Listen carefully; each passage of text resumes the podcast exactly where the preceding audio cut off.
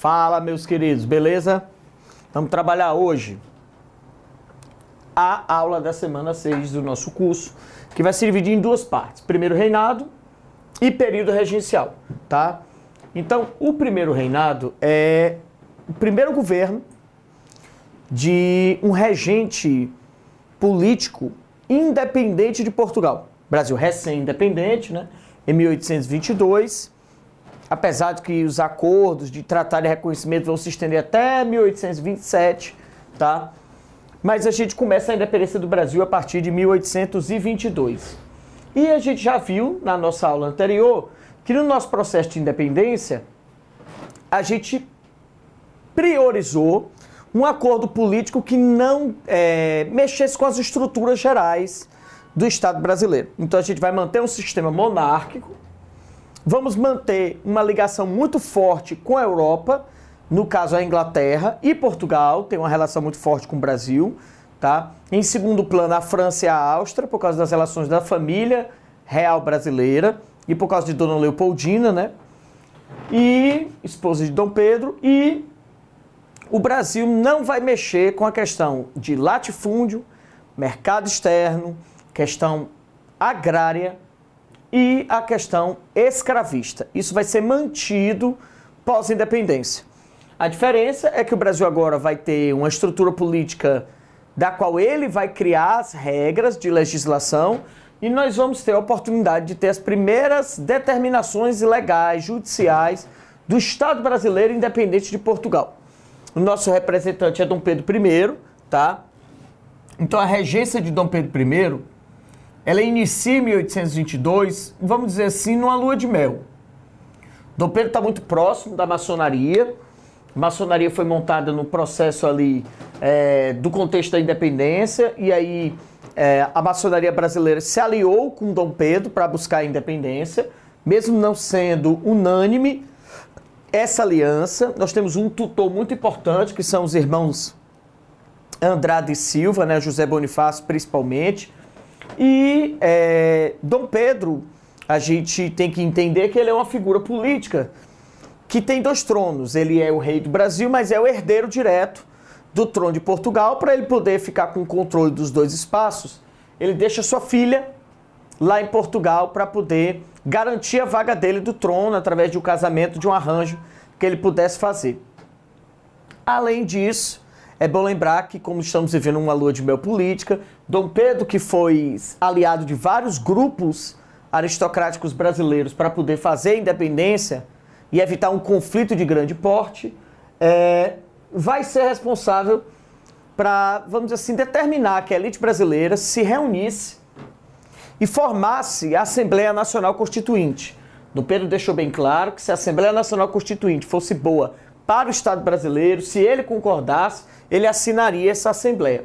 Então o Brasil vai ter, o primeiro ato de governo dele praticamente é uma anistia. Ele vai anistiar os condenados políticos, tá? os presos políticos, porque é, essas pessoas lutaram pelo processo de independência e o Brasil agora é independente, ficou meio, ficaria meio inconsistente não absolvê-los.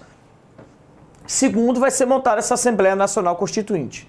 Dom Pedro não é uma figura que gosta dos laços políticos, ele gosta do poder que a política exerce, ele gosta da influência que a política dá a ele, mas ele não gosta dessa condição de ser político, tá?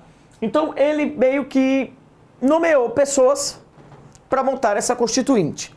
Quando essas pessoas foram montar a constituinte, você tem que entender que o Brasil é, não tinha ainda um sentimento nacional muito bem construído, as elites eram muito regionais e defendiam causas próprias de forma muito é, seguras. Então, quando essa constituinte foi montada, a gente literalmente dividiu a elite brasileira. Vai ficar um grupo do norte, incluindo aí norte, nordeste, e um grupo do sudeste, um terceiro do sul. Esse grupo de agentes políticos se divide também em cargos de influência. Ninguém é mais influente do que a elite carioca naquela época mineira e ascendendo aí a elite paulista. Mas a elite carioca e a mineira são as duas elites mais influentes do Sudeste. Você tem no Sul Rio Grande do Sul, Santa Catarina, como as mais influentes, e no Norte Nordeste, Maranhão, que tinha muita influência também na região do Pará, do Piauí. E Pernambuco e Bahia exerciam esse papel. Só que eles queriam coisas diferentes. Começou uma discussão de quantas vagas para deputado, como seria o processo eleitoral. Decidiram que as eleições seriam censitárias, portanto, são aquelas eleições que acontecem mediante o eleitor e o candidato terem uma renda mínima comprovada. Para evitar maiores distorções, a maioria dos fazendeiros do norte e do nordeste e do interior de São Paulo, de Minas, não tinham recursos em dinheiro. Eles tinham propriedades e escravos. Então se calculou uma base censitária em cima de uma moeda que todos eles tivessem, que era mandioca, tá? Base de produção aqui da nossa farinha de uma série de produtos. Então, essa constituinte ganhou até o apelido de constituinte da mandioca, por conta que os eleitores e os candidatos eram medidos o seu, sua capacidade de participação mediante a renda calculada em alqueires de mandioca. Tá? A gente não usava o sistema métrico francês padrão, então tínhamos o nosso próprio sistema tá? de controle de mercadorias. Dividimos a monarquia em três poderes, uma influência clara do iluminismo, lembrando que a América já estava se tornando independente, adotando a república, os Estados Unidos já eram a república. Então a gente vai dividir em executivo, legislativo e judiciário. Esse foi outro nó bem complicado. Porque é, quem, como rei, aceitaria a condição de ficar somente com o executivo? É uma monarquia enfraquecida, é uma monarquia sem influência, e Dom Pedro não sabe disso ainda, porque não participa das reuniões políticas efetivamente. Então a maneira como as notícias vão chegar até Dom Pedro, e vão chegar tortas de propósito, porque os grupos políticos brigaram, e um grupo mais influente, que se sentia mais próximo de Dom Pedro, vai dizer para Dom Pedro, de forma propositalmente para gerar polêmica, para gerar essa briga política, de que havia interesse de derrubar Dom Pedro do poder, por isso que a monarquia seria dividida em três poderes. Dom Pedro não teria o controle nem do legislativo, nem do judiciário, se tornando a figura enfraquecida. Isso vai gerar muitos problemas para essa constituinte que dividia-se os eleitores em os eleitores de paróquia, que eram aqueles que tinham recursos mais limitados, e o eleitor de província, que tinha recursos maiores, podia ser eleitor e, ao mesmo tempo, também podia ser candidato devido ao seu poder de renda, tá? Mulheres estavam exclusas do voto na época.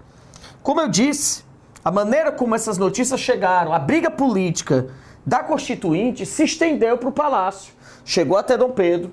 Dom Pedro, que não era uma figura muito fácil de se tratar, quando soube do que estava acontecendo, se sentiu traído e suspendeu a Constituinte.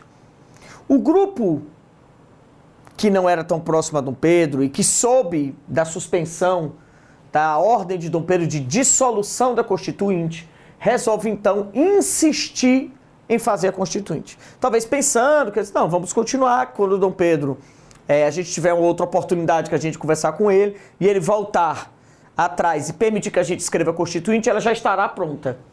Só que, de novo, as notícias chegaram bem é, polêmicas para Dom Pedro. Chegou-se a ideia de que Dom Pedro estava sendo desafiado à autoridade dele, de que Dom Pedro tinha dissolvido a Constituinte e não tinha obedecido, que isso era um plano proposital para derrubar ele politicamente. Isso fez Dom Pedro decretar um ato que ganhou o nome desse episódio de Noite da Agonia. Ele contratou um grupo de mercenários e mandou eles forçarem a entrada na Assembleia e desfazerem a Assembleia. Obviamente que os chefes políticos que estavam participantes não aceitaram quando aquele grupo invadiu. A Assembleia ficou a portas fechadas, eles foram atacados. Um episódio é, de agressões físicas aos representantes políticos. Isso dividiu claramente a elite brasileira, inclusive dividiu os membros da maçonaria. Nem todo mundo agora apoia Dom Pedro, porque os grupos se dividiram. dividindo-se por região, influências, famílias. É um jogo de poderes que acabou ficando notório aqui na Constituinte de 1823. Aquele grupo que traiu a Constituinte e se aproximou de Dom Pedro por influência, é esse grupo quem vai induzir Dom Pedro a aceitar uma outra proposta. A Constituição, que será, primeiro de tudo, outorgada, porque é uma Constituição ou ela promulgada, quando ela é votada, ou ela é outorgada, quer dizer, ela é imposta. Nós tivemos a imposição da Constituição em 1824, com superpoderes estendidos ao executivo, para que Dom Pedro aceitasse as condições da Constituição e principalmente protegesse aquele grupo, porque esse grupo não está só dando poderes a Dom Pedro, ele está criando uma série de ferramentas do Estado para eles assumirem também o controle. Até porque sabe que Dom Pedro não é uma figura que gosta do jogo político. Então, primeiro de tudo, surge um quarto poder, né? O poder moderador. Somente podendo ser exercido pelo executivo, portanto, pelo próprio imperador. O poder moderador permite que se anule decisões do judiciário, que se anule decisões do legislativo, dá superpoderes para o executivo, tá? Foi proposto que se criasse um órgão de orientação de Dom Pedro para auxiliar, que é o Conselho de Estado, que só está abaixo do imperador. Depois do imperador, ou na ausência do imperador, quem governa o Brasil era o Conselho de Estado. Obviamente, quem eram cargos de nomeação. E Dom Pedro vai nomear quem? Quem ele acredita que é seu aliado, justamente aquele grupo que criou toda aquela crise política na Constituinte e que fez parte da Constituição de 1824. Esse grupo ficou com tanto poder quanto Dom Pedro no início, tá? Mantém-se o voto censitário, mas não mais calculado em mandioca, mas em dinheiro mesmo. Mantendo-se aquela divisão, eleitor de paróquia, eleitor de província, que a gente explicou há pouco. E o Senado e os deputados em separação. Os deputados eletivos, voto censitário. É, o voto era interessante porque nós tínhamos prerrogativo que o voto era censitário e indireto. O eleitor de paróquia, que tinha uma renda X, diferente do eleitor de província, que tem a partir de 2x, 3x, que pode ser candidato, o voto dele é direto. O voto do eleitor de paróquia, ele é indireto. Ele escolhe um eleitor de província para votar por ele. Então acabava que havia muita compra de voto. Porque vamos supor que eu fosse candidato e eu soubesse que o Paulão tem direito, por condição de renda, de escolher alguém para votar. Aí eu vou convencer o Paulão a me dar o voto dele. Tá? E a melhor maneira de eu convencer o Paulão a ele me dar o voto é o quê? Eu compro o voto dele e eu posso votar o meu voto e o do Paulão. Então a compra de voto aqui era um grande negócio, porque não é que nem hoje que o voto é secreto. O voto era aberto. E você vendia o voto porque você o voto é indireto, tá? Você tem os deputados, os deputados eram um mandato de três anos, tá? Os senadores vitalício. Dom Pedro tem fortes alianças políticas, um grupo que o defende para poder controlar também de forma autoritária o Estado brasileiro e quem mais poderia ter força para derrubá-lo, como instituição, era o clero. Então, eles vão criar um sistema também para controlar o clero no Brasil, através de duas grandes medidas. O padroado é o imperador quem pode nomear cargos do eclesiástico. Ele pode nomear bispos, arcebispos, abades, e aqui no Brasil acontecia de muitos desses chefes do Estado, desses chefes do clero, serem da maçonaria, porque aí eu controlava todas as instituições. No beneplácito, o imperador brasileiro tem o direito de decidir se segue ou não a bula do Papa. Uma bula ou encíclica. Se o Papa escreveu uma encíclica, uma bula de recomendação de comportamento cabe ao imperador brasileiro decidir se vai ou não seguir essa bula aqui. Por exemplo, sobre a maçonaria, que era proibitiva na Europa, mas aqui no Brasil podia, tá? O fato de Dom Pedro ter dissolvido a Constituinte, a maneira que ele tratou os políticos que participaram da Constituinte só puseram a ele sendo agredidos fisicamente a humilhação. A imposição da Constituição de 1824 do cargo de Conselho de Estado, a mudança do Estado em relação ao poder sobre o clero, fez com que nascesse em Pernambuco, está no grupo dos que foram excluídos, da elite que foi é, traída naquele processo, montar um movimento separatista, mais um, né? A Confederação do Equador. Claramente ligada ao autoritarismo de Dom Pedro e como principal consequência é, imediata a Constituição otorgada de 1824. Propõe, primeiro, o fato da Constituinte ter sido dissolvida e ter sido imposta a Constituição forçou eles a propor a ideia de um governo separatista, tá? de república, copiando a Constituição da Grã Colômbia, que copiava, é, servia para a Colômbia, servia é, para os países vizinhos, tá? como a Venezuela também. Propõe o fim do tráfico de escravos, apesar de não conseguir deixar claro sobre a questão da abolição, mas era contra o tráfico, tá? E começaram a se mobilizar grupos da elite de Pernambuco, Bahia, desculpa, Pernambuco, Paraíba, Piauí, Rio Grande do Norte e Ceará. Bahia não participou, desculpa. Esses estados, parte de seus líderes políticos se unem para promover a Confederação do Equador. Do Pedro, que já tinha dado sinais claros de seu autoritarismo e que não aceitaria que suas ordens fossem questionadas, como no episódio da Noite da Agonia, montou mais uma vez uma tropa armada e vai reprimir de forma extremamente violenta, condenando à morte, de fuzilamento, inclusive os membros da igreja, a Confederação do Equador. Ficou marcante a morte do Frei Caneca, em Pernambuco, que era um dos líderes influentes desse processo. A maneira como Dom Pedro tratou a Constituinte, a Confederação do Equador, deu a ele uma, um, um aspecto de impossibilidade de ser derrubado. Tamanha era a influência dele. Até que vem algo que vai mudar a percepção do brasileiro sobre a capacidade dele de administrar esse autoritarismo, que foi a independência da Cisplatina. Território brasileiro que hoje equivale praticamente ao Uruguai. O Brasil sempre teve uma fronteira bem difícil de ser administrada na região do sul do país, né? Nós temos ali regiões no Brasil que a gente divide a fronteira com a Argentina e o Uruguai. E fica o tempo todo Brasil, Argentina, Uruguai, Paraguai durante muitos, muito tempo, muitas décadas.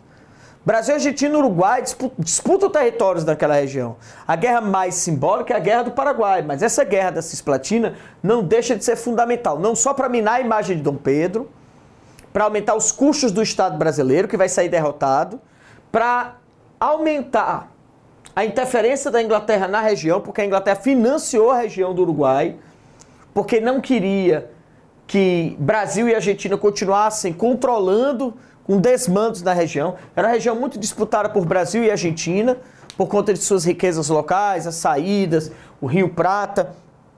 O Uruguai, a elite uruguaia se junta para fazer essa independência né, e se torna uma república, mais uma república na América do Sul. O Brasil de novo destoando, que é uma monarquia, e se enfraqueceu a imagem de Dom Pedro. Dom Pedro não conseguiu conter a independência da Cisplatina e ficou claro que foi por causa da interferência da Inglaterra. Então o poder de Dom Pedro meio que ficou associado a ele ter essa relação de influência com os britânicos. Que sem a Inglaterra protegendo, Dom Pedro não é tão forte quanto parece. E quando as coisas politicamente. É, existem muitos desejos de sua queda, mas esses fatores não se aproximam, quando acontece um fato como esse, parece que as coisas conspiram, né? As coisas ganham força. Porque logo depois do caso da independência, tá, do Uruguai, vai surgir um problema da sucessão do trono português. É, Dom João morreu, Dom João VI. O trono, na teoria, era para Dom Pedro, primeiro que está aqui e deixou sua filha. Só que sua filha acabou se casando com um irmão de Dom Pedro, com Miguel, com um tio. E Miguel fez esse casamento para dar um golpe e tomar o, o trono. Miguel e Pedro, é, Miguel Pedro eram adversários políticos ferrenhos, tá?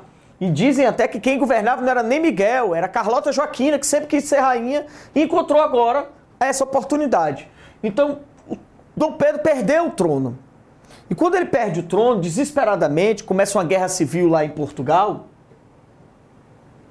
Grupos defendendo que o trono por direito é de Dom Pedro e outros defendendo que não, Dom Pedro era brasileiro, que o trono deveria ficar com Miguel.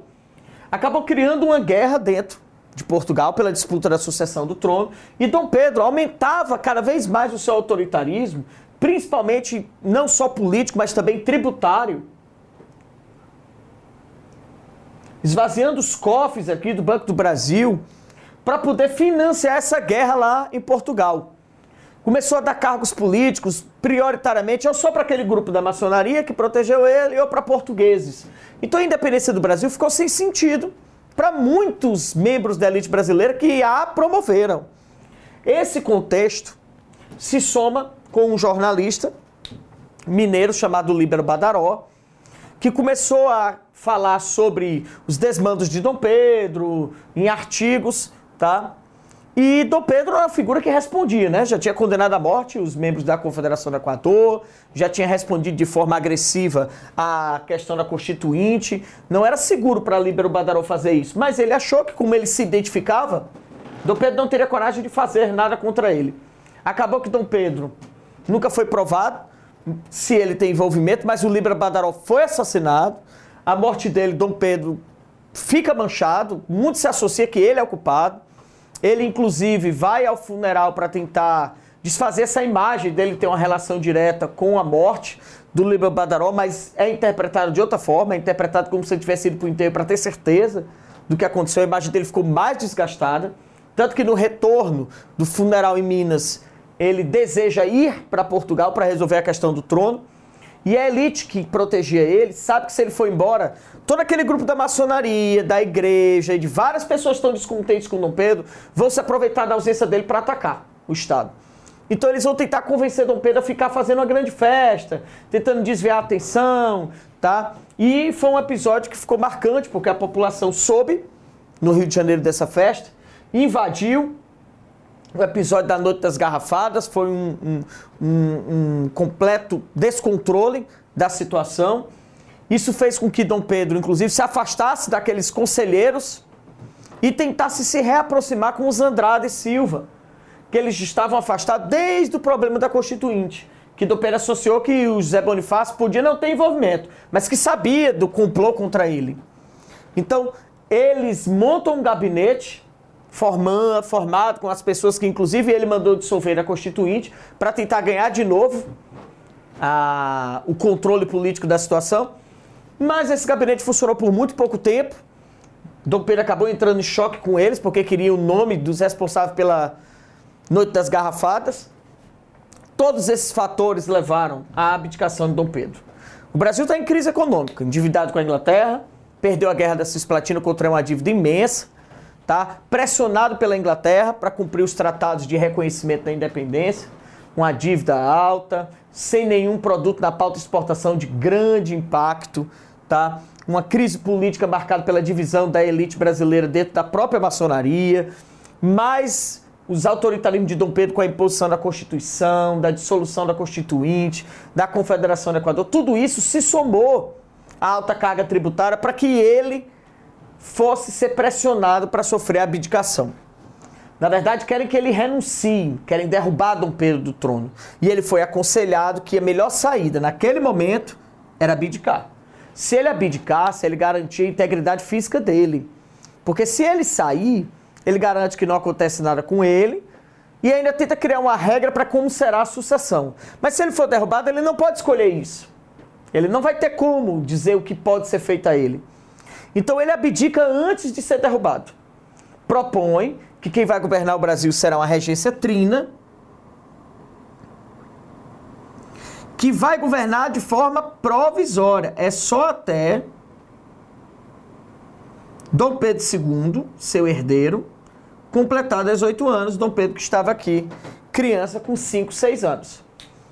Então, ele monta a regência e deixa para os brasileiros que estão brigados criarem um governo trino partidos políticos de representação para administrarem, enquanto Dom Pedro II completa a maioridade. Nesse intervalo, ele volta para Portugal para derrubar o irmão dele, que o consegue, tá? Dom Pedro consegue derrubar Miguel, expulsa ele de Portugal. A mãe, Carlota, morreu doente antes desse conflito ter se encerrado.